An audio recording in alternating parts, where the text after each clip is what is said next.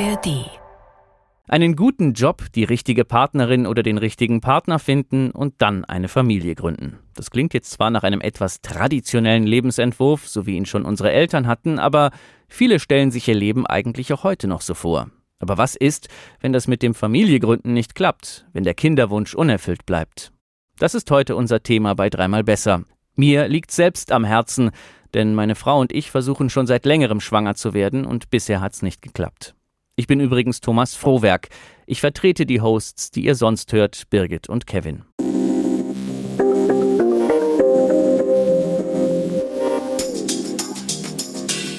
Als erstes, wie läuft eine Kinderwunschbehandlung ab und vor allem, wie finanziere ich das? Das ist dann richtig teuer. Da kommen die also auf 5, 6, 7.000 Euro mit Medikamenten. Sagt Professor Dr. Christian Thaler.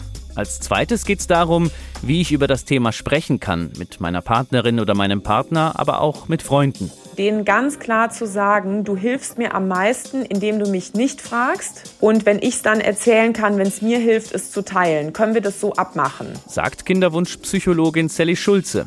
Als drittes, wie kann ich damit umgehen, wenn aus dem Kinderwunsch nichts wird? Schön, dass ihr dabei seid, in der ARD Audiothek oder wo auch immer. Mithilfe der Medizin ein Kind zu bekommen, das ist ein echt komplexes und weitreichendes Thema. Wir konzentrieren uns in dieser Folge auf heterosexuelle Paare, denn für Singles und LGBTQ-Paare gelten andere rechtliche Rahmenbedingungen, zum Beispiel was die Finanzierung angeht. Was sind da eure Erfahrungen? Schreibt uns die doch unter dreimalbesser.br.de. Schwanger werden, das klappt ja nicht unbedingt gleich beim ersten Versuch. Aber wann sollte ich mir denn Gedanken über eine Kinderwunschbehandlung machen? Professor Dr. Christian Thaler ist Leiter des Hormon- und Kinderwunschzentrums an der LMU München. Er sagt, in die Kinderwunschklinik sollte man dann kommen, wenn eine Indikation vorliegt. Und die liegt laut WHO dann vor, wenn man ein Jahr ungeschützten Sex hatte und trotzdem nicht schwanger geworden ist. Manche Paare kommen auch früher, wenn sie das Gefühl haben, dass es einfach nicht klappen mag. Und das ist auch gut so, sagt Thaler. Und dann geht es so weiter. Man würde jetzt zunächst mal mit Ihnen hoffentlich reden und Ihnen nicht gleich irgendwelche Informationsgeschichten über künstliche Befruchtung vorlegen, sondern würde mal einfach hören, wie ist es denn so? Gibt es irgendwelche Probleme, die im Raum stehen? Ist der Zyklus regelmäßig? Hat man vielleicht schon mal irgendwas gemacht? Sehr, sehr häufig haben Paare ja im Vorfeld schon Informationen eingeholt, haben vielleicht selbst schon mal Eisprungtests, also Ovulationstests gemacht. Das kann man ja selbst relativ gut zu Hause machen. Das ist dann schon auch relevant, um zu sagen, hey, da könnte womöglich wirklich irgendwas im Raum stehen, was nicht in Ordnung ist. Oder es ist vielleicht nur bis jetzt eine Frage des Timings gewesen. Wie oft ist denn der Verkehr, dritten Eisprung auf? Solche Dinge würde man jetzt zuerst mal abfragen.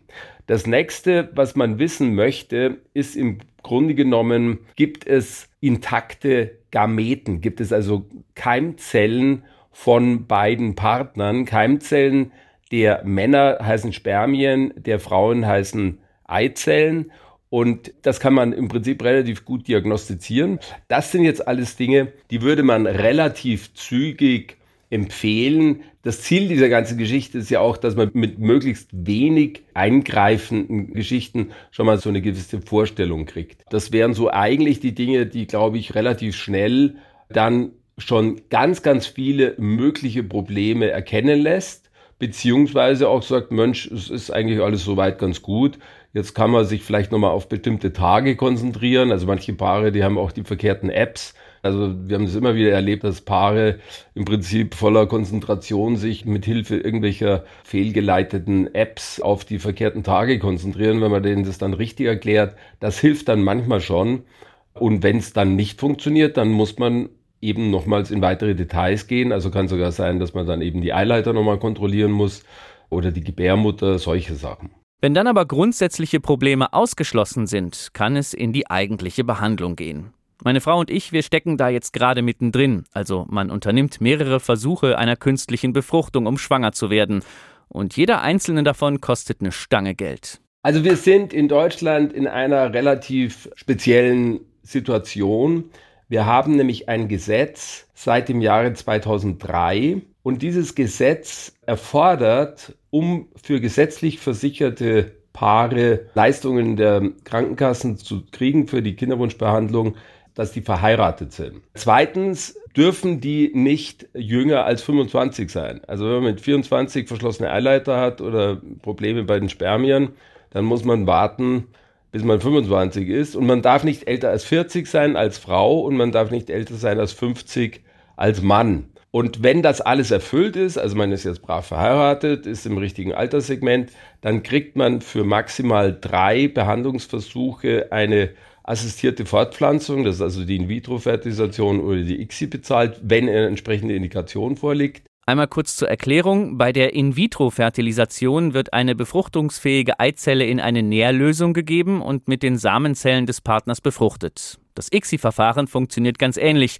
nur wird die Samenzelle dabei direkt in die Eizelle injiziert. Und dafür die Hälfte es ist tatsächlich auch abhängig von den Medikamenten, ob ich jetzt hochdosierte Medikamente verschreiben muss, ob es niedrig dosiert ist. Die kommen ja auch noch dazu zu den Kosten. Also allein die Medikamentenkosten können für so einen Zyklus durchaus mal eineinhalbtausend bis zweitausend Euro sein, davon also die Hälfte. Und die restliche Behandlung, die kann also auch so in Richtung zweieinhalb bis 3.000 Euro gehen, davon die Hälfte. Das ist also nicht aus der Portokasse zu bezahlen. Und wir gehen ja davon aus, das sind ja häufig junge Leute, die dann ja nachher vor allem das Geld haben sollten, um dann die Kinder auch vernünftig hier ausstatten zu können. Also das ist so ungefähr die Größenordnung, mit denen man rechnen muss.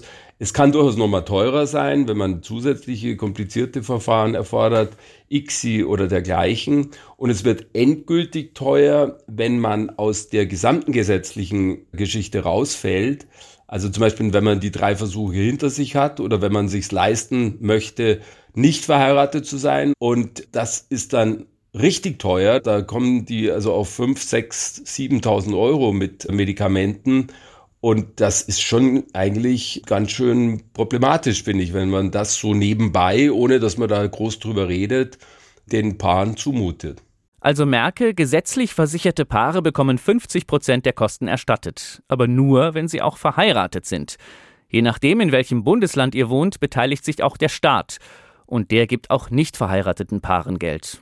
Wie das beispielsweise in Bayern läuft, das haben unsere Kolleginnen von BR24 mal zusammengefasst.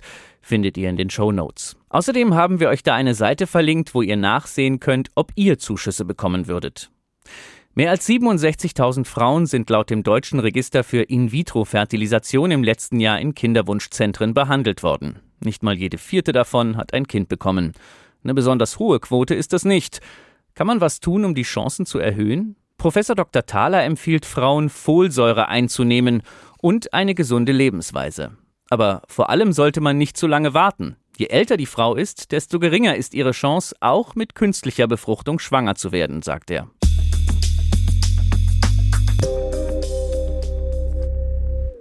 Ich spreche sehr offen darüber, dass wir schon länger erfolglos versuchen, schwanger zu werden. Aber am Anfang, als meine Frau und ich uns entschieden haben, so eine Behandlung zu machen, habe ich mir gedacht, ich erzähle das niemandem, absolut keinem.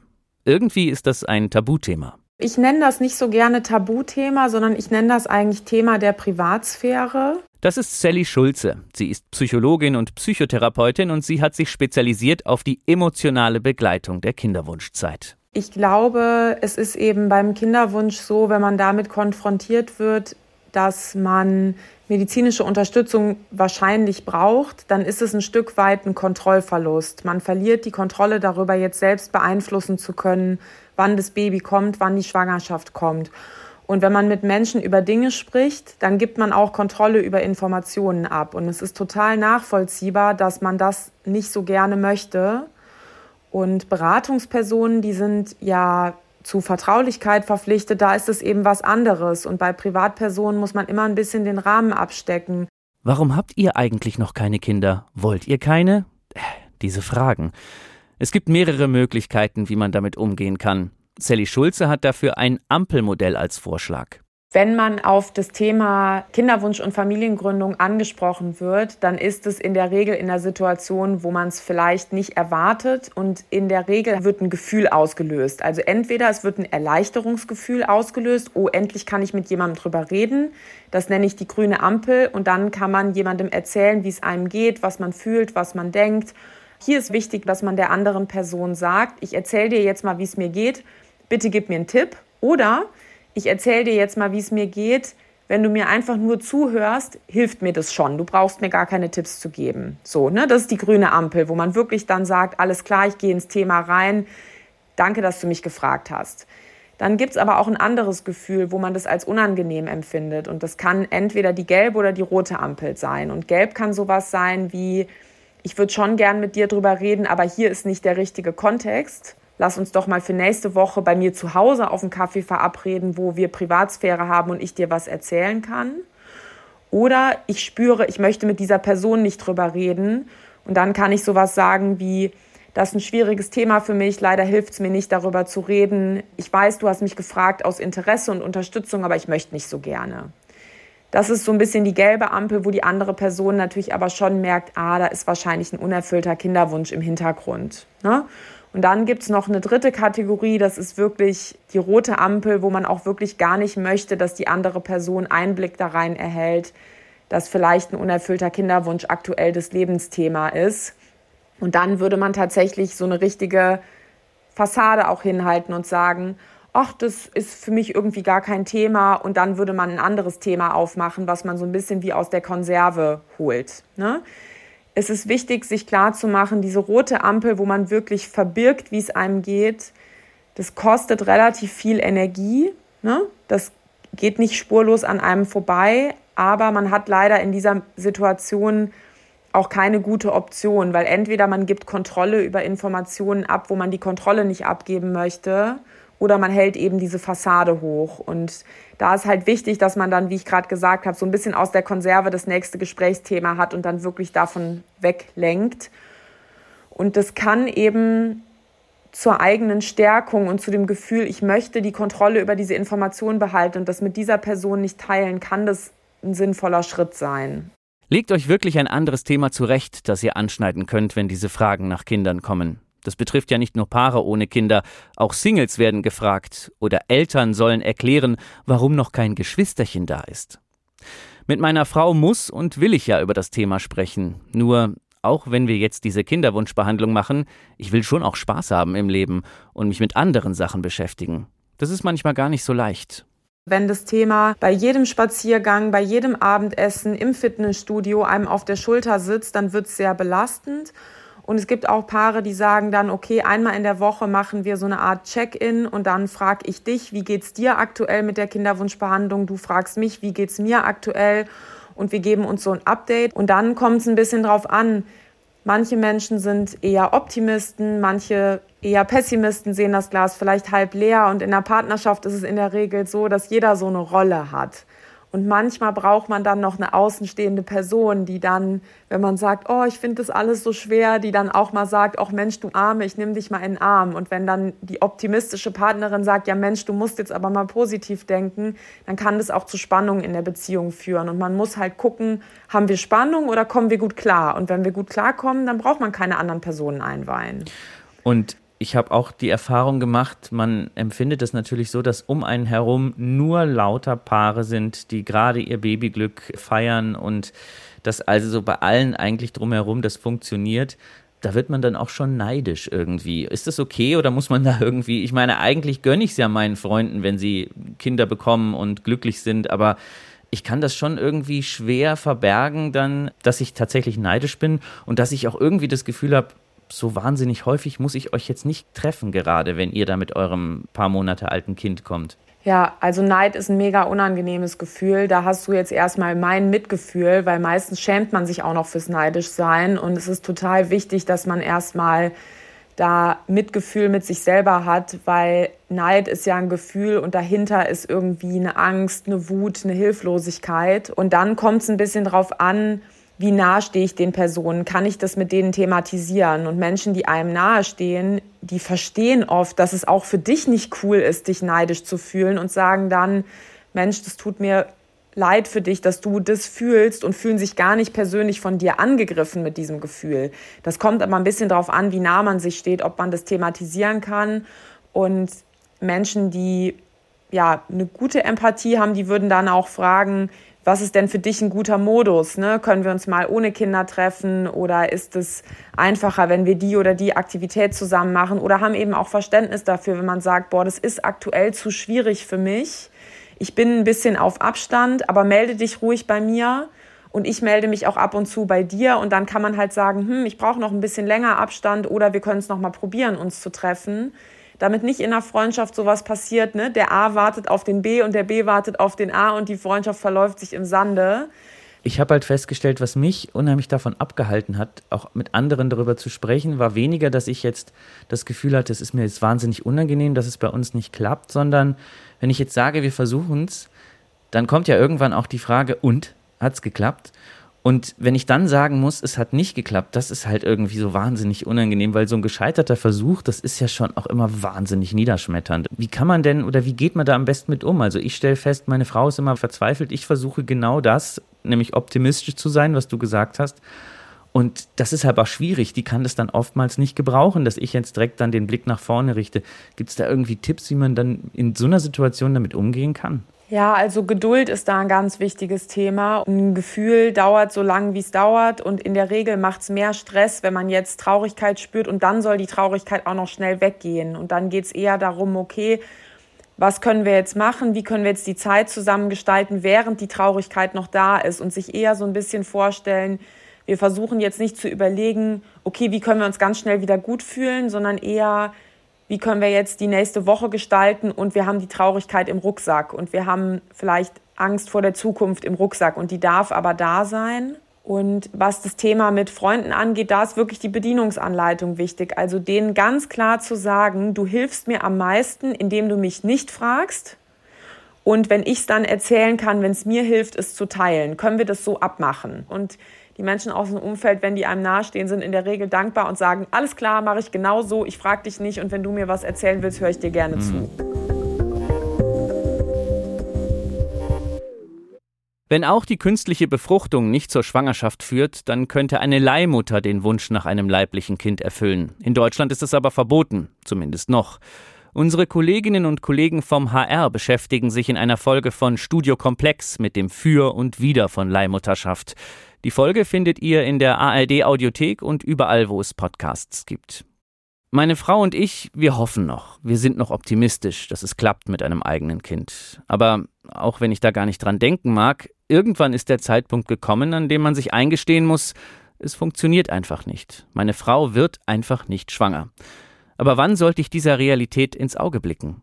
Meiner Erfahrung nach gibt es so ein bisschen zwei Typen von Menschen in der Kinderwunschbehandlung. Und manchen Menschen gibt es Kraft für die Kinderwunschbehandlung, sich schon ziemlich früh damit zu beschäftigen, weil das ein bisschen die Angst von diesem schwarzen Loch wegnimmt und dann dieses Gefühl entsteht, okay, und wenn es nicht klappt, dann kommt dahinter noch ein Leben und dann werde ich das irgendwie schaffen, da drin eine Perspektive zu finden. Und dann gibt es aber auch einen anderen Typ Mensch, für die ist es so, die haben eine ganz starke Intuition, dass sie sagen, das ist für mich jetzt nicht dran.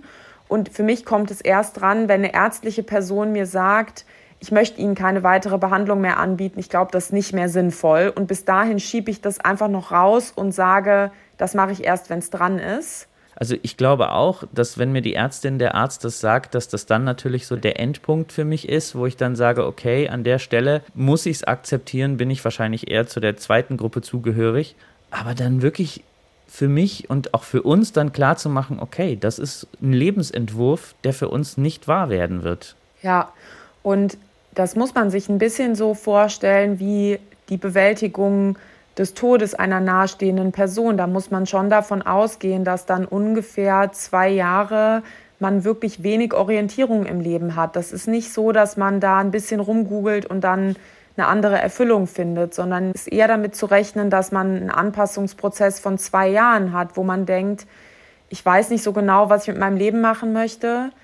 Und dann auch so Fragen kommen wie, ist mir eine Gestaltung meines Lebens wichtig, wo ich viel mit Kindern anderer zu tun habe? Oder ist mir eine Gestaltung des Lebens wichtig, wo ich dann sage, ich möchte alle die Dinge machen, die ich machen kann, weil ich eben nicht verantwortlich für die Aufwachsbedingungen eines kleinen Menschen bin. Und das kann man nur durch Ausprobieren herausfinden. Und das sind mehrere Jahre, wo man Dinge ausprobiert und guckt, wie geht es mir damit. Die Gemeinsamkeit mit dem Tod von einem Menschen ist eben, dass die gemeinsame Zukunft weg ist. Und das ist beim Kinderwunsch schon ähnlich. Wenn diese Zukunft nicht kommt, ist es ein Riesending. Also gibt es da wahrscheinlich auch wenig Erfahrungswerte, wo man sagt, also so funktioniert das Weiterleben am besten oder so machen es die meisten, wenn es sehr individuell ist. Also die Menschen, die von sich selber sagen, ich habe das gut bewältigt, die haben Sachen ausprobiert und haben dann gesagt, ja, dann habe ich mal sechs Monate lang probiert, jede Woche mit meinem Neffen irgendwie was zu unternehmen. Dann habe ich geguckt, wie geht es mir damit. Dann habe ich drei Monate ein Sabbatical von der Arbeit genommen und geguckt, wie das ist, irgendwie mal rumzureisen. Und die haben Dinge ausprobiert und haben geguckt, wie geht es ihnen und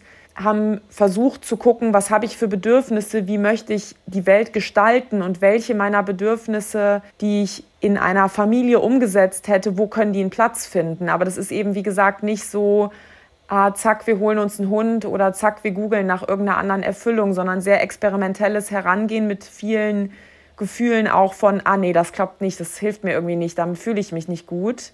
Aber wenn man guckt, wie geht es Paaren langfristig, die kein Kind bekommen haben aus einer Kinderwunschbehandlung, die langfristige Lebenszufriedenheit unterscheidet sich nicht von denjenigen, die ein Kind aus einer Kinderwunschbehandlung bekommen haben, im Durchschnitt.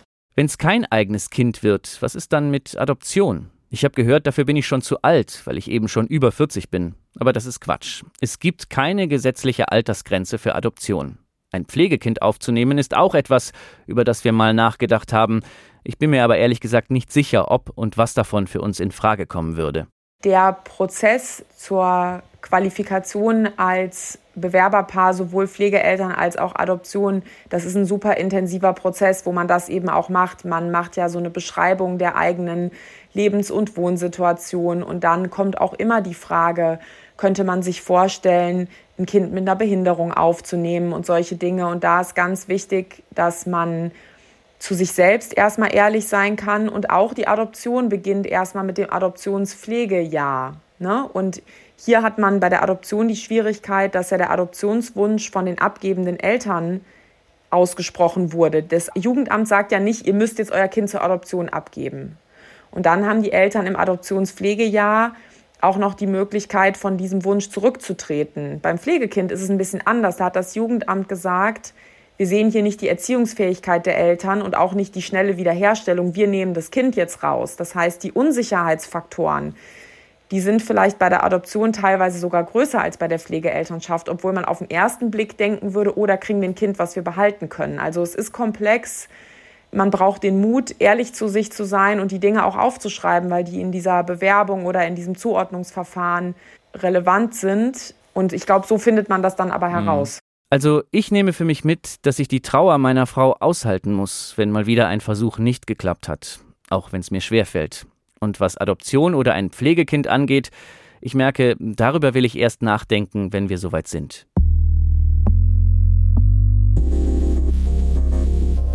Jetzt haben wir wie immer ein Nice to Know für euch. Singles in Deutschland bekommen bei Kinderwunschbehandlungen keine Unterstützung von den Krankenkassen. In Schweden und Dänemark ist das anders. Da werden 90 bis 100 Prozent der Kosten übernommen. Ich lasse das jetzt mal so stehen. Das war's von uns. Meine Redakteurinnen Linda Becker, Anna Fawig und ich, wir wünschen euch eine schöne Woche.